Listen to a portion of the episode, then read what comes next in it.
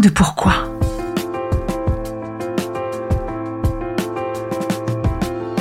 Écoutez bien. Ici, les spécialistes de la résilience, les survivants du cancer, vous raconter leur traversée, leurs chocs, leurs peurs, leurs espoirs et leurs choix face à cette maladie qui les transformera à tout jamais.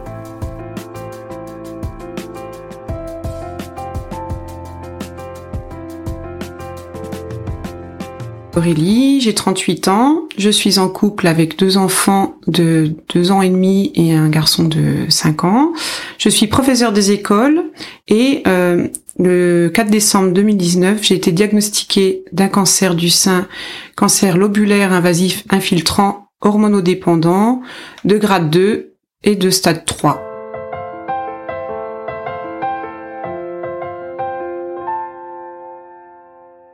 Bonjour Aurélie. Bonjour. Merci d'avoir accepté mon invitation. Avec plaisir. On se suit sur les réseaux, donc euh, c'est comme ça qu'on a fait connaissance l'une et l'autre. Je suis très heureuse que tu me racontes ton histoire que je ne sais pas encore.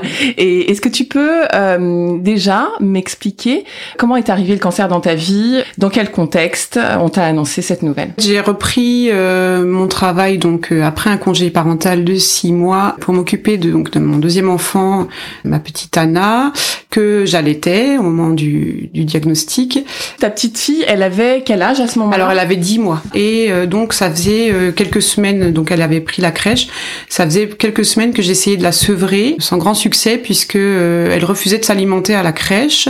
Donc j'avais continué l'allaitement donc c'était un petit peu un contexte compliqué au niveau euh, de ma poitrine, j'avais beaucoup de lait, euh, voilà. Et, des douleurs peut-être ou? J'avais des douleurs, oui, puisque j'avais des engorgements, euh, puisque justement j'essayais de tarir le lait, et donc ça se ça se faisait pas sans difficulté. Et puis en fait, je me suis aperçue qu'il y avait une sorte de boule non mobile, comme un bout de bois, quelque chose de très gros, sur le quadrant supéro euh, externe euh, du sein gauche.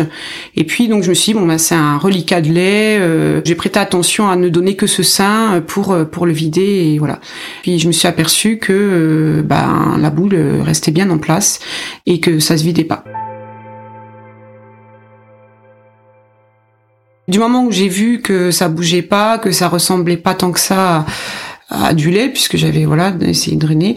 J'en ai parlé à, avec mon conjoint euh, qui euh, qui je lui dis écoute j'ai une, espèce de bosse c'est bizarre et m'a dit euh, va voir tout de suite le, le médecin. Donc j'ai pris rendez-vous avec la généraliste. À ce niveau-là, à ce moment-là, t'es déjà un peu inquiète ou qu'est-ce que Je suis super super super inquiète. En fait, du moment où j'ai vu que la l'espèce de bosse ne partait pas, n'était pas mobile, ça ressemblait pas du tout à un kyste. Hein.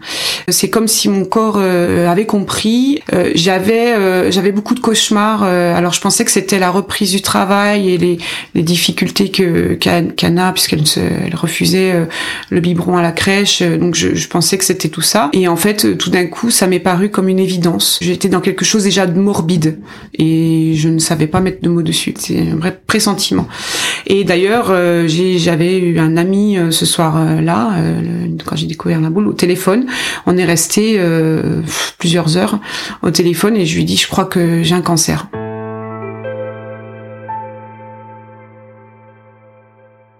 Ce qui est assez euh, étrange, c'est que quelques quelques années en arrière, j'avais eu une, une, énorme boule sous le menton. J'étais allée voir le, pareil le généraliste qui était super super inquiet et moi j'avais j'étais pas du tout inquiète. J'avais traversé ça comme une fleur. Il m'avait envoyé en urgence faire une une écho et tout le long j'ai jamais jamais eu d'inquiétude.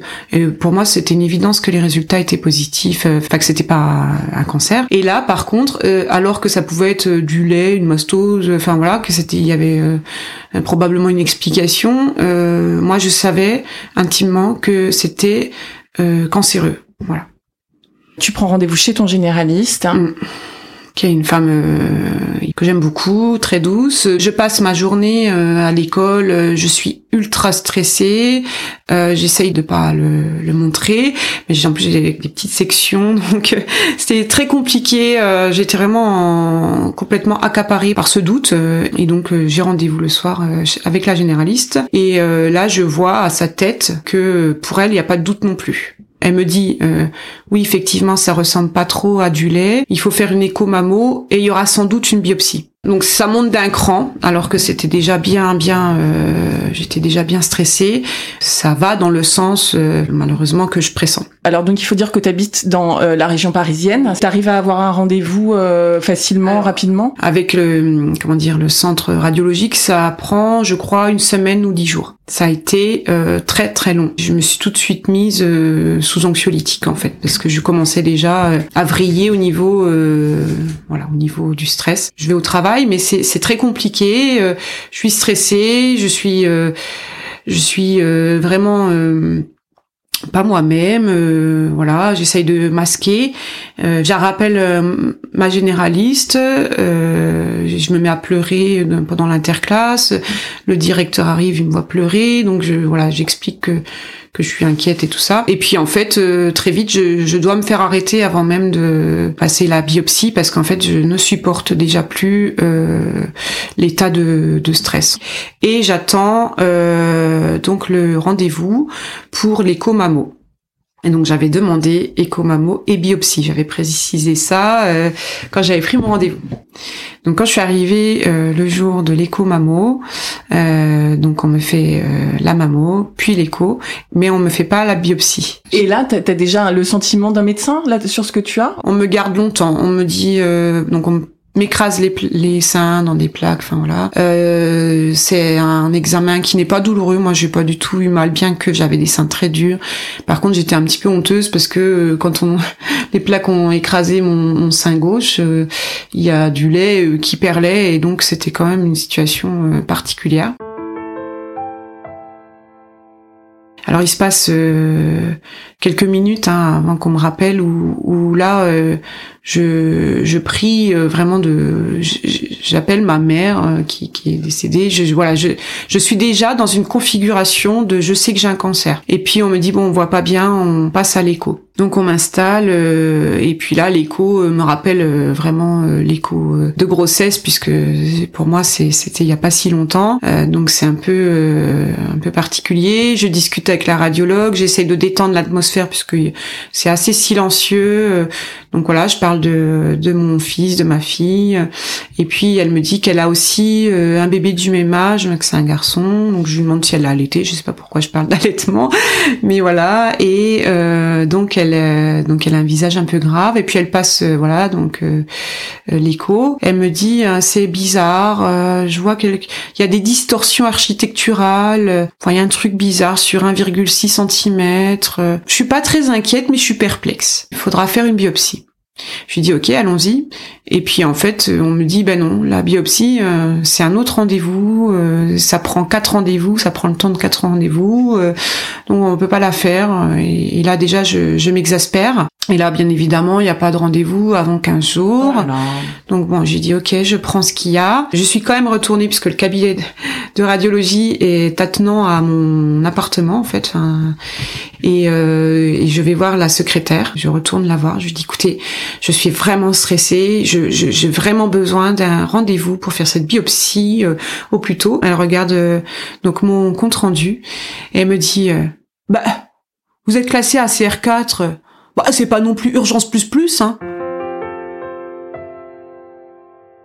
Mon ami Google se charge de m'instruire sur euh, sur ce que ce qu'est le classement justement ACR et en fait donc il y a un ACR 0 je crois jusqu'à euh, 5. ACR 3 c'est par exemple des petits euh, kystes qu'on surveille euh, sans plus et à partir du du, du 4 c'est quand il y a une suspicion de cancer. Par contre, ACR5, c'est quand on voit euh, clairement que c'est un cancer. Pour moi, c'était le 4. Le cancer que j'ai, donc c'est un lobulaire. Il a cette particularité de faire en fait pas une grosse boule. Les cellules ne se ne font pas une grappe très dense qui se voit aux images. Ça fait à la place des petites files indiennes. Ça ça, ça donne une forme de d'étoile en fait. C'est comme un peu diffus en fait. Ouais, en fait, c'est pas assez dense et ça se voit pas bien. C'est c'est ça voilà, ça part dans tous les sens et, pendant l'écho, euh, j'ai trouvé ça assez poétique, hein, mais bon. Elle m'a dit, on dirait une forme d'étoile. Alors euh, moi j'ai bloqué là-dessus puisque je me suis dit une étoile, ça peut pas être négatif. Et en fait, euh, maintenant j'ai plus l'impression que c'est une araignée après coup. En tout cas, tu comprends euh, avec Google quand même que c'est vraiment suspect. Google qu'il y a une suspicion de cancer. J'ai essayé de faire mon propre diagnostic et en fait, pour moi, tout collait avec un cancer. Je suis allée euh, passer la biopsie. C'était un moment euh, très compliqué puisque ça m'a fait mal. Ce qui est marrant, c'est que les 1,6 cm se sont révélés être 10 euh, cm sur 7 à l'IRM, enfin bilan d'extension. Quand est-ce que tu as cette nouvelle après la biopsie? On te convoque, c'est ça? On me convoque pas du tout. Moi, je guette les résultats. Donc, je, je discute avec euh, la secrétaire qui me dit que c'est 10-15 jours, l'attente des résultats. Je suis dans un état où j'ai besoin d'être libérée. J'ai besoin de ma réponse. La, la secrétaire, euh, apparemment, euh, doit envoyer un texto, j'en sais rien, à ma généraliste, puisque elle m'appelle après de chez elle. Son fils en fond sonore. En fait, c'est elle qui va m'apprendre que j'ai un cancer. Je suis au cabinet hein, dans la salle d'attente de radiologie. Elle me dit, euh, Madame Jean, oui, c'est bien ce que je pensais. C'est c'est pas le plus grave, mais c'est plus grave que ce que je pensais. Ma généraliste me dit, euh, vous allez à Pompidou. Euh, j'ai appelé, on va vous recevoir à Pompidou. Je remonte chez moi, il y avait mon conjoint. Je lui dis, il faut que tu ailles chercher Noé, j'ai un cancer je vais à Pompidou. Waouh Alors il reste figé, euh, complètement euh, choqué par la nouvelle. Il me dit ok, qu'est-ce que tu fais? Je dis j'y vais à pied, euh, je prends mes écouteurs. Je crois qu'en plus il faisait très froid, hein, c'était 4 décembre. Je crois que j'oublie même de mettre un manteau. Et, et, par contre j'oublie pas ma musique parce que moi de toute ma vie j'ai besoin de musique et c'est quelque chose qui m'aide beaucoup. Qu'est-ce que t'écoutes? Tu te souviens ou pas sur ce trajet? Alors je sais pas si c'est Adèle ou, ou Sia. Il fait très froid, les larmes coulent, euh, un flot euh, incessant, et je marche euh, comme un robot, presque manqué de me faire écraser. Enfin, je, je suis tendue vers cet objectif de, je dois aller à Curie. Euh, pardon. Curie, c'est après. je, je la on les bœufs. Je, je dois aller à, Pompidou. Déjà, t'es partie euh, pour te soigner, quoi. Je suis partie en guerre. De toute façon, euh, dès la découverte, euh, je sentais que voilà, j'étais malade et j'attendais de voir euh, bon allez comment on va gérer ça quoi. Est-ce que tu aurais pu tu vois avoir une phase d'effondrement? Ah ben j'étais effondrée mais en tout, fait. ouais mais tout de suite t'as réagi t'es partie. Ouais j'étais dans l'action et en même temps euh, j'étais euh, dissociée. Mon esprit était détaché de mon corps et en même temps j'avais l'âme déchirée. C'était vraiment ça mes larmes coulaient, coulaient, coulaient, coulaient, coulaient, euh, mais euh, j'étais tendue vers un objectif. Et donc c'était quand même mieux, même si euh, j'étais de toute façon très mal, c'était mieux que, que cette espèce d'attente insupportable. Donc je suis en, en salle d'attente, je regarde sur la table plein de stylos en forme de, de rouge à lèvres avec écrit bel et bien contre le cancer du sein, euh, voilà. Je bloque là-dessus. En fait, c'est des petits détails. Après coup, en fait, les il y a des choses anodines qui restent gravées, on ne sait pas pourquoi, enfin bref. Et euh, donc une femme sort euh, d'un bureau, très belle femme, brune, elle m'ausculte, elle voit la, la fameuse boule qui n'en est pas une. En même temps, elle commence à me parler un peu déjà du protocole. Elle me dit, voilà, il y aura sans doute le sein enlevé, il y aura sans doute de la chimio, il y aura euh, sans doute euh, un curage axillaire parce que je vois que vos ganglions semblent atteints. Je me dis, en fait, j'ai pas pensé à cette histoire de ganglions. pour moi, ça me parle pas encore. Elle enchaîne sur l'infodème, l'histoire du gros bras. Et là, je, après coup, je me dis, mais euh, enfin, c'est trop en fait, c'est trop d'informations. Je pleure, je pleure, je pleure. Et puis au bout d'un moment, elle me dit, vous avez des questions, tout ça. Je la regarde et je lui dis, est-ce que je vais mourir?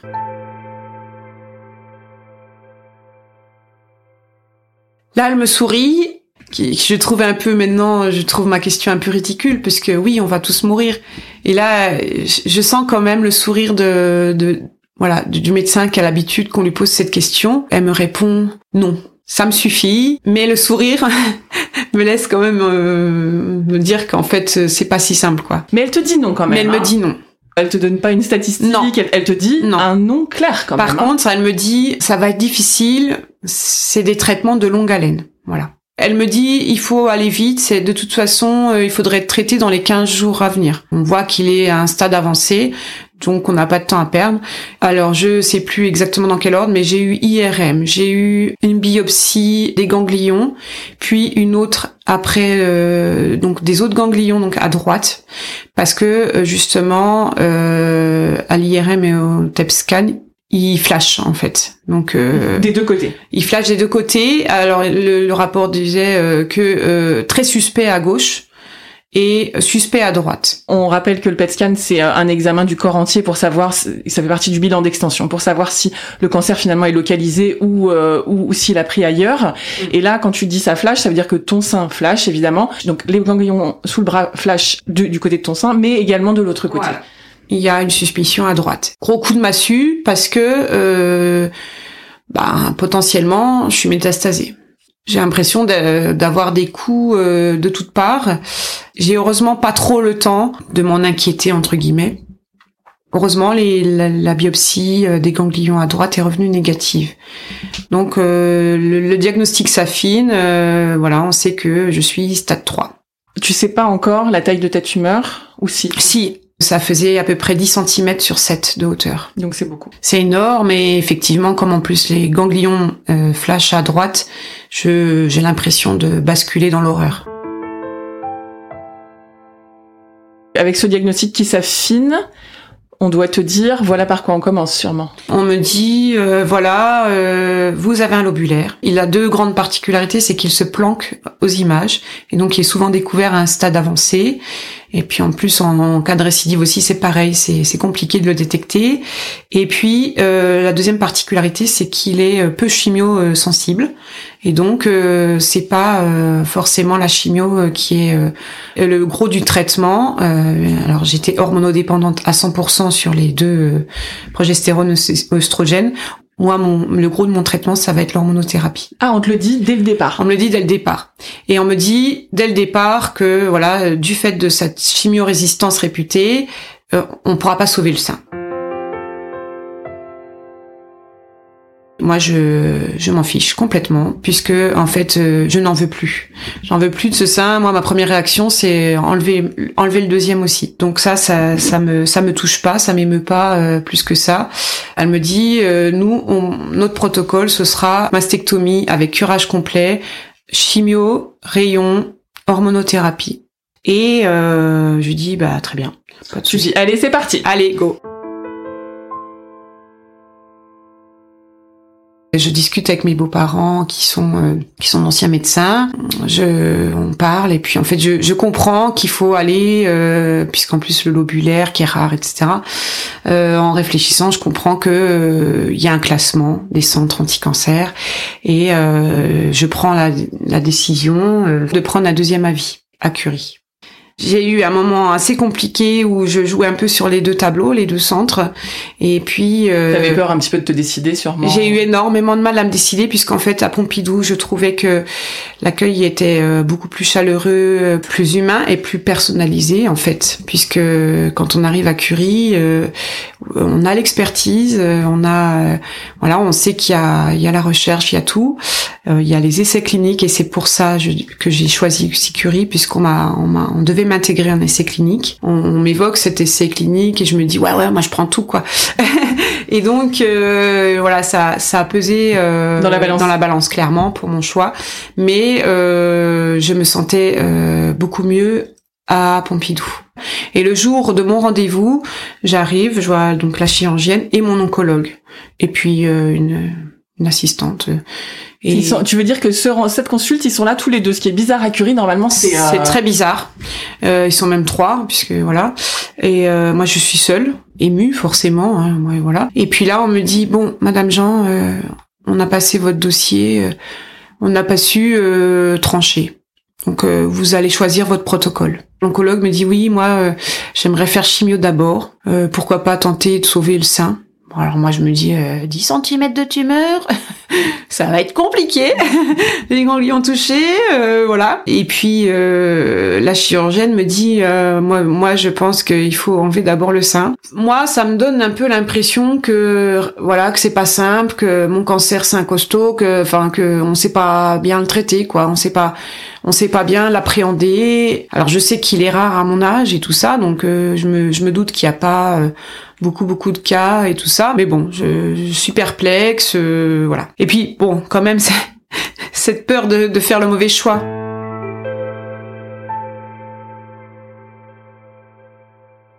Donc je, je, me dis raisonnablement, le bon choix, c'est euh, c'est la mastectomie et le curage d'abord. Mais alors là, du coup, ça veut dire que ça y est, tu t'es vraiment décidé pour Curie Ouais, en fait, je me suis décidée euh, avant, en fait. Je m'étais décidée avant et, ce truc-là, euh, je me dis mince, finalement, bon, Curie, j'ai, alors j'ai quand même un moment de doute sur mon centre, quoi. Mais j'avais décidé avant. T'as choisi la mastectomie et tu vas être opérée. L'opération était prévue pour le 9 janvier. Tu passes euh, Noël, l'anniversaire de ta fille, avec ça derrière. Je te demande ça parce que j'ai été exactement dans le même truc. je me suis fait opérer un 29 décembre. Comment tu passes cette période où euh, normalement en fait tout le monde est dans les réjouissances? Comment tu passes C'est ça. Moi je suis je suis foudroyée hein, clairement. Je vais je me balade rue de Passy pour faire quelques courses de Noël. Je vois je vois voilà je vois tous les gens euh, souriants, euh, affairés. Alors, alors, et en fait, moi, je, je, je, pleure, je suis pas bien, je me vois dans, dans, dans les reflets, je, je, suis, je suis dans un état mais épouvantable. J'ai pas du tout envie d'acheter les cadeaux pour mes enfants, je suis pas du tout dans la magie de Noël, tout ça. Je fête Noël quand même avec euh, ma belle famille. Moi, j'ai, j'ai plus beaucoup, enfin plus beaucoup de famille. Elle est, elle est loin. Hein, elle est, donc ma sœur est, est dans l'est. Et en fait, euh, j'ai donc moi j'ai pas, j'ai pas, voilà, j'ai, j'ai mon conjoint et mes enfants. Euh, T'as pas de parents? Non, mes parents sont décédés. Je me sens épouvantablement seule et je dois donner un peu de magie à mes enfants. Et en fait, à l'intérieur, je suis brisée, quoi. Une fois que tu as su tout ça, est-ce que tu en as parlé à ton petit garçon, ton petit garçon qui est plus grand, hein, c'est bien ça? Euh, Donc avec mon conjoint, on lui parle et on lui dit que voilà, j'ai j'ai une maladie, j'ai un gros bobo dans le sein, euh, qui est un bobo qui est voilà, qui est venu tout seul, mais qu'il allait falloir euh, prendre des médicaments très très forts, euh, être opéré aussi, avoir une opération, que ça allait être difficile, mais que ça allait aller mieux, mais je lui cache pas. Tu lui dis cancer? Je pense pas que je lui dise cancer tout de suite, mais ça vient quand même assez vite puisqu'on m'avait conseillé de mettre des mots quand même pas cachés. Euh, très vite, je recherche de la de la littérature. Euh, littérature enfantine, tu veux oui, dire? Voilà, enfantine qui aborde euh, la problématique de la maladie. Alors bon, j'ai cherché cancer du sein, mais il y, en a un peu plus, plus généraux. Mais je trouve ma maman est une pirate qui explique un peu le protocole finalement de manière imagée. Et alors raconte-nous donc arrive le 9 janvier, tu pars euh, pour te faire enlever ton sein euh, gauche. Je vais le matin et je repars le lendemain matin avec un sein en moins et toute la chaîne ganglionnaire en moins. C'est ce qui s'est passé? C'est ce qui s'est passé. La veille, euh, c'est le moment de la galette des rois. Doudou, euh, je l'appelle Doudou, euh, avait acheté une galette et il m'avait caché la fève dans ma part. je trouve ça assez mignon. Bah ça m'a beaucoup touchée parce qu'en fait, il m'a dit, il faut bien que tu aies un peu de chance quand même de temps en temps. parce que c'est pareil, j'ai jamais la fève. Comme j'ai toujours dit que j'étais assez poisseuse. Et, mm. et là, il me, il me, il me met la, la fève dans ma part. Donc je trouve ça assez touchant. Le matin, je vais tôt euh, avec mon petit pactage de rien du tout finalement, hein, puisque je passe qu'une nuit. En fait, j'ai exigé de d'avoir la pause du pack le jour de l'opération. Ah, pas mal, bien vu. Alors là, je me félicite. Euh, encore aujourd'hui, je me félicite beaucoup de, de, de, cette idée, puisque j'avais euh, j'avais vu que pour certaines, ça avait été très très très compliqué. Et puis euh, moi, ça me faisait quand même un peu peur. Je suis très dure à la douleur, mais je me disais, c'est complètement inutile de faire deux blocs Donc, alors il se passe quand même du temps. C'est des heures où tu euh, Tu gamberges énormément. Tu n'as pas le droit à ton téléphone, bien évidemment. Juste avant, j'avais vu ma chambre, j'avais posé mes petites affaires, etc. Et puis après, on m'a donc j'attends dans une salle où en fait c'est mélangé avec ceux qui font la pause du pack et euh, on me propose de la musique, euh, un casque et tout. Je m'énerve parce que c'est pas les bonnes. J'arrive pas. Enfin bref, euh, ça me détend pas plus que ça. Et puis je compte les minutes. Je crois qu'en plus je sais même pas si j'avais l'heure, mais enfin je trouvais ça interminable. On m'a fait écouter une musique. Alors ça j'ai beaucoup aimé. on m'a dit qu'est-ce que vous voulez là pour vous endormir, pour partir? Ok, du reggae. Je me suis bien endormie et je me suis bien bien réveillée. Tu as un sein en moins du coup? J'ai un sein en moins, voilà. Tu es émue de ça ou euh... Pas tant que ça en fait. Je suis reconnaissante d'être en vie en fait. Je me dis ça y est, ça c'est fait, un truc en moins. Par contre, j'ai tout de suite la curiosité de vouloir voir. Euh, alors, euh, qu'est-ce que c'est euh, un sein en moins? Je baisse mon menton. Là, il y a quelque chose qui me tire dans le cou. Je comprends pas tout de suite. Qu'est-ce qu'il y a J'ai des charges, c'est bizarre il se passe quand même quelques minutes avant que je comprenne que c'est la pause du pack. Et puis en fait, je, je vois que j'ai un, un, bandage compressif. Donc je bon bah je comprends que je vais pas pouvoir regarder et qu'il va falloir euh, passer la nuit euh, comme ça. Donc on m'accompagne euh, aux toilettes et puis là je, je balade les les drains et, je, et je me vois et puis bon alors moi j'avais encore mes cheveux puisque moi c'est mastectomie d'abord. Je suis fière de moi en fait. Je vraiment euh, je suis je suis pas je suis pas triste. Je me sens courageuse. Par contre je me sens fatiguée puis j'ai très vite très mal. Et puis après euh, donc il y a une, une, dame qui arrive et on discute euh, parce qu'elle elle, s'est fait euh, enlever le sein et mais par contre elle a pas eu le curage. Donc on compare nos blessures de guerre entre guillemets. Et puis euh, voilà je, je sors mon petit coussin cœur qu'une qu'une amie Kikou euh, m'avait offert.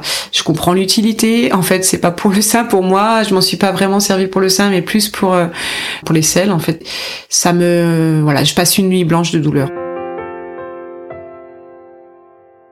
Une épreuve que tu es contente d'avoir passée. Je suis vraiment soulagée. Euh, mon, conjoint me manque et tout ça. Bon, mais il y a cette dame et puis puis je sens une grande force en moi, quoi.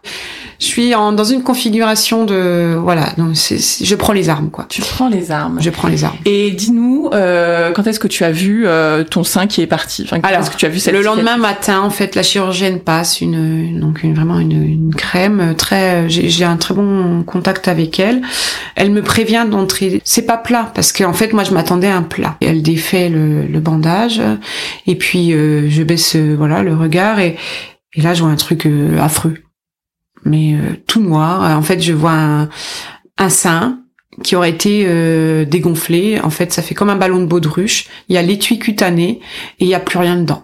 Ah, mais elle t'a gardé le. Elle m'a gardé. Elle me dit non, mais en fait, euh, je vous ai gardé de la peau. Vous allez tier. Votre peau était pas élastique. C'est pour la reconstruction et tout ça tout de suite, elle va au devant parce que je voit ma, ma tête et tout ça. C'est une bonne idée, mais moi je suis déçue et j'ai peur parce que je me dis, elle m'a laissé un bout de ça, là, c'est pas possible.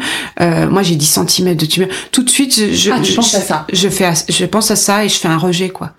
Elle me dit non, mais regardez en plus ça vous fait un petit décolleté et tout ça. Euh, quand j'ai un soutien-gorge, c'est vrai qu'on a l'impression que j'ai deux seins puisque le, le, ça fait un moignon de peau maintenant hein, et euh, ça, ça donne l'illusion d'un décolleté encore. Enfin, tu vas nous raconter la suite, mais ce qui me paraît intéressant pour la suite, parce que euh, euh, moi j'étais à plat, donc j'avais plus de peau, si tu mm, veux. Mm, donc mm. Euh, il faut aller la chercher ailleurs, la peau. Enfin bon, toi, du coup, ce que tu ressens, c'est de la peur, en fait. Moi, je suis mécontente, en fait. C'est ça. Je, je ressens une trahison, en fait, parce que c'était pas ce qu'on avait dit, quoi. Voilà, c'était pas ce qu'on avait dit. Je me dis, bah maintenant j'ai plus le choix que de me reconstruire.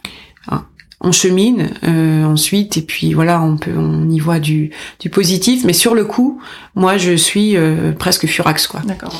Là on te on te dit exactement ce qu'on a enlevé. Là c'est un peu compliqué parce que euh, dans l'intervalle bien sûr j'ai continué à, aller voir mon ami Google. Je voilà je, je me suis enfoncée dans dans les, histoires de stade 3, etc., euh, lobulaire, enfin bon bref, parce que j'essayais de de savoir mon, mon, pronostic en fait tout simplement. Bien sûr. Bon, je savais que ma tumeur, ma tumeur était très grosse, mais j'avais pas encore, euh, je savais que les ganglions étaient touchés, j'avais pas le nombre, etc. Et donc c'est ça que j'apprends au rendez-vous euh, avec la chirurgienne. Et là, en fait, je savais déjà que au-delà de 3 ganglions, c'était, enfin, le pronostic était moins bon. Au-delà de 5 cm de tumeur, etc. La question était de savoir combien de cases j'allais cocher avec avec mon profil, quoi. Ben, finalement, on me dit que ce lobulaire, finalement, il était plus agressif. Euh, et puis finalement, on allait changer mon protocole de chimio. Et puis finalement, on allait mettre la gomme. on allait mettre euh, tout au max. Je repars avec toutes les, les caractéristiques euh, de la tumeur. Je lis le, le compte rendu et là, je vois le mot métastase ganglionnaire. Quand je vois le mot métastase, je m'effondre en fait. Et après, je lis un truc que je pressens qui, qui n'est pas bon. Alors, je suis pas médecin, mais je vois écrit tous avec effraction capsulaire. Et là, euh, ça m'alerte, quoi. Donc je vais encore voir Google et euh, je comprends que c'est un facteur aggravant, quoi. Là, je me dis effectivement, le, changement de protocole s'explique. Donc, on va faire euh, chimiodose dense. Toutes les deux semaines au lieu de toutes les trois semaines. Alors 4 AC, 12 Taxol, toutes les deux semaines et euh, elle m'a dit on vous met des facteurs de croissance parce que je vous préviens, vos globules, tout va s'effondrer. Et donc j'ai eu une première AC, j'avais un goût métallique, etc. Mais je suis oh c'est bon, ça va aller en fait, c'est comme ça. Et par contre, euh, vers 2 heures du matin, gros bas de bas de trip, euh, une grosse montée euh, en puissance. Je saurais même pas dire bon une envie de vomir, bien évidemment énorme. Mais pas que ça. J'avais des effets antagonistes en fait. J'étais extrêmement fatiguée, extrêmement tendue à la fois. mon cerveau suivait plus. C'était très bizarre. Et j'ai réveillé mon conjoint et j'ai dit ça va pas le faire. Je vais pas y arriver une attaque de panique, je pense, mélangée à, une bouffée énorme de plein d'effets en même temps. Là, je comprends mieux l'énorme sac de médicaments que j'avais dû récupérer à la pharmacie. Euh, je regarde, je, lis les autres notices, tout ça. Euh, je prends tout ce que je peux. Puis je rajoute euh, deux ou trois Xanax, quoi. la petite cerise sur le gâteau, quand même. Voilà, J'y avais pas pensé.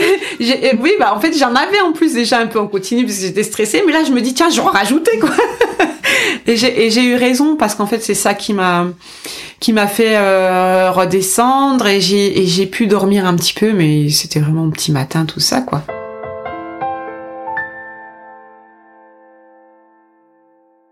Est-ce qu'on parle des cheveux? Ça faisait, ça faisait au moins deux ans que j'ai laissé pousser. J'avais envie de les avoir très longs et donc ils étaient quand même assez longs, enfin en dessous, euh, voilà, presque au soutien-gorge. Et euh, on, m'a conseillé quand même de les couper parce qu'on m'a dit c'est c'est c'est dur de perdre des longs cheveux. Un soir, euh, j'ai pris mes cheveux, je les ai, euh, j'ai fait une espèce de barbe. j'ai j'ai attaché avec un élastique et puis j'ai coupé euh, la grosse barbiche quoi. C'est toi qui as fait ça. j'ai fait ça. Et puis après euh, j'ai défait l'élastique et j'ai dit ah c'est pas mal en fait. J'avais bien coupé, c'était joli, ça me faisait un carré.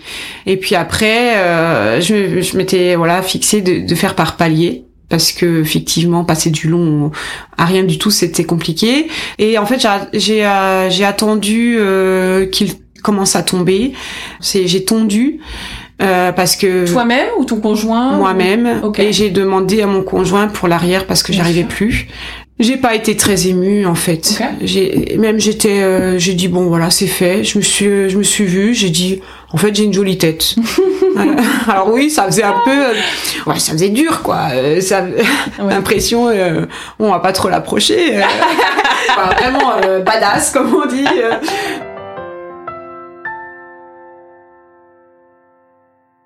J'avais acheté un turban quand même, et puis donc euh, mes cheveux sont tombés à J17 et euh, nous avons été confinés. Confinement strict euh, et en fait j'ai même pas eu le temps de retourner à la boutique finalement pour ces histoires de perruques. Et puis j'ai même du mal à trouver des turbans. Pareil la kiné tout a été interrompu. Mais, et, mais tes chimios ont, perduré quand même. par contre mes chimios ont continué. Les chimios et les piqûres tu t'es retrouvée confinée en chimio AC avec tes deux enfants. Exactement. Toute la journée. Donc il me restait trois AC à faire tout en confinement strict. Donc j'avais un turban. Que j'avais acheté euh, et puis en plus euh, voilà bon, c'était confinement donc tout a été stoppé on, on, on, on, a un petit peu tendance à oublier mais finalement c'était vraiment euh, le pays qui s'est arrêté.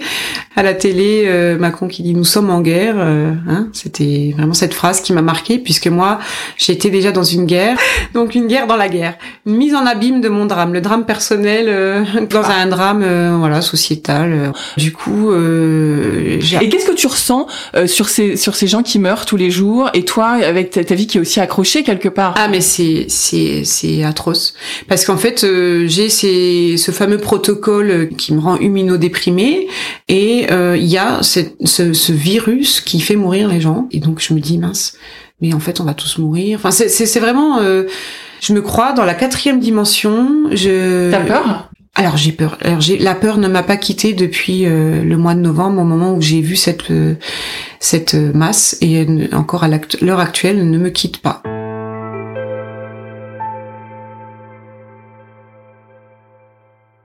La peur de mourir, elle est là, bien sûr, hein, euh, mais c'est la peur de laisser mes enfants. Je passe toutes les nuits euh, transit peur en me disant et à essayer de négocier avec avec cette peur. Euh, enfin comme si j'avais un pouvoir dessus euh, enfin sur sur sur le sur l'événement comme si euh, il fallait que je m'autorise à mourir quoi. Enfin c'est en fait j'arrivais j'essayais de négocier. Je me projetais me disais négocier avec qui? Avec mon destin. Dès le départ dès le diagnostic je suis tout de suite dans la récidive métastatique bien sûr. Je suis tout de suite dans la confrontation de, de ma de ma disparition en fait. Moi j'ai perdu ma maman, j'avais 20 ans. Ça m'a euh, énormément ébranlé. Enfin voilà, ça a été très compliqué. Et là j'ai 36 ans et je me dis mais en fait euh, moi qui pensais que ma mère était morte jeune, je vais même pas atteindre 43 ans. Enfin je me je, voilà, je suis je suis dans cette euh, dans cette configuration là de comment protéger mes petits. T'en parles avec ton conjoint de J'en parle tout le temps avec mon conjoint. C'est quoi vos discussions euh, Il voit bien que euh, que ma carte euh, d'identité du cancer est pas est pas très engageante, mais il me dit moi j'ai confiance en la science en fait. Enfin ça ça avance tellement vite. en fait on va on va te on va te trouver ce qu'il faut quoi. Et puis l'hormonothérapie et puis ceci. Enfin voilà lui, il est confiant sur euh, sur le sur la médecine en fait. Il est confiant. C'est-à-dire que vous n'avez pas cette discussion où tu veux savoir qui va s'occuper de tes enfants. Il refuse cette discussion. Il me dit on n'en est pas là. Et il a raison. Mais c'est mon caractère et puis euh, j'ai toujours fait ça. Euh, j'ai toujours été dans l'étape suivante au lieu d'être dans l'instant T. et avec la maladie, est-ce que tu ah, arrives Alors la maladie t'oblige à vivre dans dans le présent. Et c'est compliqué puisque c'était déjà quelque chose. voilà, j'étais, j'avais un un souci de ce côté-là et donc euh, ça devient juste atroce en fait à vivre puisque euh, ça m'oblige à rester là euh, maintenant sur ce fil, enfin ce fil qui. Et c'est dur pour toi. Et c'est dur. Mais est-ce qu'il n'y a pas aussi quand même, est-ce que c'est pas un bienfait quand même quelque part? Ça m'oblige à, à, à, prendre du bonheur même dans le malheur, à à pas se dire non, c'est un, c'est dans, dans la vie on a des périodes bien, des périodes moins bien. Non, non. En fait, on a du bien et du et du du mal euh, entrelacé. Hein. Entrelacé, voilà. C'est pas euh, des états permanents, euh, enfin qui durent. En tout cas, non. En fait, ça t'oblige à prendre du bonheur même dans le malheur. Tu finis les AC, tu finis donc le taxol qui est un petit peu moins raide. Mm. Et on m'a dit, tu verras, ce sera de la grenadine, la taxol, etc. Et en fait, pas du tout. Je fais une taxol et puis euh, je, je, suis hospitalisée. Finalement, bon, cette hospitalisation euh, me fait quand même du bien parce qu'en fait, euh, j'étais vraiment à bout de force de rester trois, quatre jours sans mes enfants. C'était juste vital, quoi. Fin de chimio, fin de Covid. Euh, est-ce qu'il y a un moment quand même où tu sens une, euh, une respiration et un truc qui Alors, quand même une, une étape? Oui, euh, finalement, euh, ma bouffée d'oxygène, si je puis dire ainsi, puisque c'est quand même, on est quand même toujours en contexte pandémie, c'est la radiothérapie et juste avant, bien sûr, les trois semaines de pause, puisque j'ai eu trois semaines euh, après la chimio, euh, entre euh, la, chimio et les rayons. Donc c'était des, vacances, hein, mais c'était quand même compliqué parce que j'étais un zombie. Et c'est des vacances un peu bizarres où voilà, j'ai pris énormément de poids pendant les les chimio taxol. Je prenais un kilo par semaine. C'est ça peut faire ça. aussi. Oui, oui, oui. Bah alors déjà il y a les hautes doses de cortisone et puis je pense que le produit, euh, parce que j'avais déjà beaucoup de cortisone avec les AC, mais le produit m'a faisait grossir. Alors j'ai eu plein d'autres trucs, hein, mais Et donc effets- on a on n'a pas parlé justement de ça de schéma corporel parce que quand on est quand même enfin homme ou femme mais disons femme puisque ça passe on parle de seins quand même de cheveux perdus de seins manquants tu parles en plus de kilos en plus Mhm. dû à la chimio comment tu sais quoi ton schéma corporel Alors, de toi? le, le pays était en, en pause, donc euh, bon, j'ai moins souffert de l'image euh, qu'on donne aux autres, etc. Puisque forcément j'étais planquée euh, avec mes chimios et mes enfants. Par contre, euh, les vacances, là, euh, j'ai perdu mes cils, mes sourcils, mes cheveux. J'ai pris beaucoup de poids. Et euh, surtout, euh, on est en plein été, j'ai beaucoup de bouffées de chaleur, et puis en fait, on, part dans un pire et vacances, et puis donc il y a une piscine, tout ça, et moi je je suis euh, avec un sein en moins, des ganglions en moins, etc. Et, et je me et je me maquille avec un un crayon à sourcils waterproof, euh, des sourcils que je n'ai plus, et je mets un turban pour aller dans l'eau, et je me sens Bozo le clown, quoi. alors que parce que c'est de la radio donc on, vous voyez pas mais alors que Aurélie est super jolie une très jolie brune euh, rien à voir avec euh, ce qu'elle vient de décrire Alors j'ai perdu du poids depuis. Finalement, alors bon, j'ai quand même des vacances, je suis contente puisque mes enfants vont à la piscine. Il y a quand même, euh, voilà, je suis contente pour eux. Pour moi, c'est plus compliqué. Je, je vis pas bien ces vacances, mais je suis en vie. Je suis, je suis quand même reconnaissante d'être en vie. Euh, on a fait un marché des producteurs dans le Sud-Ouest, et c'est le moment euh, culminant qui est, qui est qui est voilà qui est bien et puis alors en plus ma sœur est venue donc il y a quand même des voilà il y a il y a, il y a des moments de joie?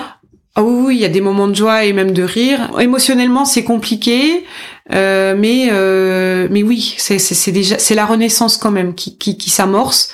Je me sens mal, mais je sens que voilà que qu'on va vers la renaissance. J'ai vraiment euh, commencé à me sentir mieux euh, au rayon, c'est-à-dire que j'avais plus chimio- la chimio s'éloignait et puis j'avais pas encore l'hormono. J'ai eu l'acupuncteur quand même euh, qui, qui habitait pas loin de de chez moi. C'est le seul soin finalement que j'ai que j'ai euh, pu euh, pu avoir pendant ces quelques mois et tout ça. Et euh, il m'avait dit, vous verrez, c'est pire euh, la radiothérapie, c'est une, une chape de plomb qui s'abat sur vous, etc. Je me disais, mais attends, comment ça peut être pire? Que ce que je vis? C'est juste, euh, j'y croyais pas ça n'est pas possible monsieur Ça n'est pas possible. Non, mais c'est vrai, ça n'est pas possible. Et puis en fait, pour moi, ça a été une balade de santé, quoi. Enfin, c'était euh, finger in the nose. Fin de traitement tu est-ce que tu as l'idée de célébrer ou non c'est juste ok c'est fait? Oui, oui, non, c'était une célébration. euh, J'étais exténuée puisque j'avais, ben voilà, ma chimio le matin. Et là, j'ai bu de l'alcool et tout. c'était joie dans mon corps. mon c'est ça c'est ça dans ton cœur Dans ouais. mon cœur. Et puis, j'ai beaucoup pleuré de soulagement, de de Libération. joie et euh, et il y avait quand même encore le chagrin. C'était euh, c'était vraiment bizarre. C'est parti pour l'hormonothérapie Oui. Piqûre mensuelle, enfin tous les 28 jours. pour te ménopauser hein. Pour mettre la fonction ovarienne au repos, donc ménopause artificielle en effet, et euh, des anti-aromatases. Cette double hormonothérapie avait plus fait ses preuves en termes de... Elle baissait plus le risque de récidive que l'hormonothérapie classique. Ces traitements euh, dont on me dit qu'il faut absolument euh, les prendre puisque c'est ma cartouche à moi. euh, euh, c'est pas tellement la chimio, bien qu'il m'ait mis un protocole de cheval euh, de cheval, euh, c'est c'est en préventif et c'est même pas sûr, etc. Donc euh, quelque part dans ma tête, euh, je me demande si j'ai pas fait toute cette chimio pour rien. On le saura jamais puisque j'ai été opérée d'abord. Mais on me dit clairement, pour vous, votre cartouche, à vous, euh, Madame Jean, c'est l'hormonothérapie. Euh, il n'est pas question de changer même de molécule, euh, puisque je m'en suis, je, je trouvais que ça allait pas. Euh, et il n'est pas question de faire un autre enfant. Et de toute façon, cet hormono est non réversible.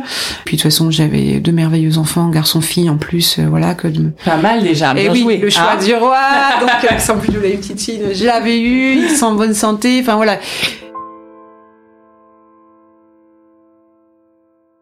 Je pense que mon cancer s'est produit pendant la grossesse. Enfin, s'est déclenché quelque part pendant la grossesse, vu le, la taille. euh, Est-ce que ça te fait un sentiment particulier justement? Parce que c'est très bizarre de porter la vie et de d'accueillir la mort du coup. Ça a été très très difficile. J'ai énormément culpabilisé, je- alors que je n'y suis pour rien, et je culpabilise encore hein, d'être malade. J'ai beaucoup culpabilisé de donner ce, d'allaiter avec euh, un sein malade. Je pense que le cerveau a du mal à, à comprendre Oui. en fait euh, Oui, oui. et à faire la part des choses. Mm, mm, mm. T'en as pas voulu à ton enfant par exemple? Non, j'en ai pas voulu à mon bébé. Non, ça c'est oui, on peut. Non, j'en ai voulu un petit peu à mon conjoint, un petit peu à ma belle-mère. Mon conjoint a dit ah c'est quand même mieux d'allaiter. Puis ma belle-mère aussi. Ah maintenant tu vas pas la priver de ses anticorps, etc. Alors que quelque part j'avais une sorte de pas de pressentiment, mais je, je sais pas, je voulais pas allaiter le deuxième. Comme quoi en fait il faut toujours toujours toujours euh, se fier à cette espèce de petite. euh, Instinct, c'est ça? Oui, c'est un instinct, je pense. C'est un... oui, c'est l'instinct. J'ai entendu une phrase là il y a cinq minutes où tu as dit je m'en veux encore d'être malade. Tu te considérais comme malade là encore? Comment comment Ouais. tu es euh, aujourd'hui? Le fait d'avoir des- beaucoup d'effets secondaires, le fait euh, d'être- d'avoir été à un stade euh, avancé, euh, fait que je ne, je ne me sens pas euh, suffisamment euh, sécure. Mais t'as besoin quand même d'entendre ce mot de rémission un moment. Je pense que j'ai besoin de, ce- oui, j'ai besoin de l'entendre. Peut-être que je vais aller à la, à la pêche au mot. Ok, et ça veut dire que du coup tu te mets des bornes. Je me mets la première borne à deux ans en fait, euh, parce que je sais, voilà, après la borne à deux ans, elle est plutôt pour les triples négatives, je pense, mais un peu pour tous les cancers. euh, Je sais que si on récidive euh, très tôt, euh, le pronostic euh, est plus sombre que si on récidive, un peu plus tard, et je sais qu'il s'améliore si on n'a pas récidivé pendant les cinq ans. C'est une façon de se rassurer. C'est ma façon de me rassurer, voilà. Je pense qu'elle n'est pas suffisante. euh, je travaille beaucoup là-dessus, hein, de toute façon. Il faut que j'arrive à me dire euh, que j'ai encore mes chances, en fait, tout simplement. J'ai une chance de guérir. Est-ce que, euh, quand même, après tout ça et après tout ce que tu as vécu, et bravo pour cette force et ce chemin, est-ce que tu as l'impression euh, que ça t'a changé? Et, et, et vers quoi t'as envie d'aller en fait? Enfin, je sais que t'as peur, mais est-ce que ça te donne une sorte d'élan pour autre chose? Est-ce que tu te considères comme quelqu'un qui a changé? Je me sens presque invincible. Je, je, le regard des gens, j'en ai mais plus rien à faire. Euh, c'est vraiment. euh, C'est une libération, ça. C'est une énorme libération sur le euh, sur le regard des gens. Même je, je je porte pas comme un étendard la maladie, mais je je, je n'ai pas honte d'en parler. J'hésite pas à dire voilà euh, La vérité, puis- la fait. vérité, tout un- tout à fait. Et puis en fait, par exemple, je, avec les l'ancienne collègue tout ça, euh, j'ai plus honte de dire que en fait je ne reprendrai pas le travail tout de suite. Je ne suis pas en état et en fait je n'ai plus le le besoin de plaire à tout le monde, de me justifier, tout ça. Je tout ça, j'en ai été complètement libérée. Euh, j'ose beaucoup. Et là, par exemple, je pense que je vais me reconvertir euh, professionnellement. J'ai toujours été dans la créativité, euh, et finalement, euh, le- le- heureusement, puisque j'avais une machine à coudre et j'ai cousu dans des états euh, lamentables. Alors, j'en ai un peu souffert puisqu'on m'a dit, oh, je pensais que t'allais bien, parce que je voyais que tu cousais. Du coup, ça m'a beaucoup aidé et je me suis aperçue de cette euh, incroyable force, de, de- en fait, que j'avais pas besoin de la validation des autres. euh, Pour être libre et pour euh, et pour oser peut-être. pour oser et puis faire des choses un peu folles. Ce week-end, euh, j'étais euh, à la dune euh, du Pilat avec d'autres filles atteintes cancer du sein. On a pour un peu attirer sur le, le problème des triples négatives et le trop d'élevé. Mais enfin, il y avait aussi un hommage à nos sœurs de combat qui sont parties et c'est c'est, voilà des choses un petit peu folles comme ça. Euh, oui. Oui, je pourrais partir avec mon sac à dos, quoi. Enfin, c'est, j'ai, j'ai participé au concours Lauder, j'ai fait plein de trucs, euh, voilà, des trucs que j'aurais pas forcément euh, fait, euh, voilà, des choses que j'aurais pas forcément dites. euh. Donc oui, c'est complètement libérateur, en fait. On est ramené à l'essentiel, donc l'amour, les enfants, euh, voilà. Donc vraiment, j'ai été dépouillée de tout ce qui était euh, superflu. Merci Aurélie, merci et bonne route. Merci. Cet épisode vous a plu, vous pouvez vraiment nous aider à le rendre plus visible en lui donnant 5 étoiles sur Apple Podcast et en rédigeant votre commentaire. Merci.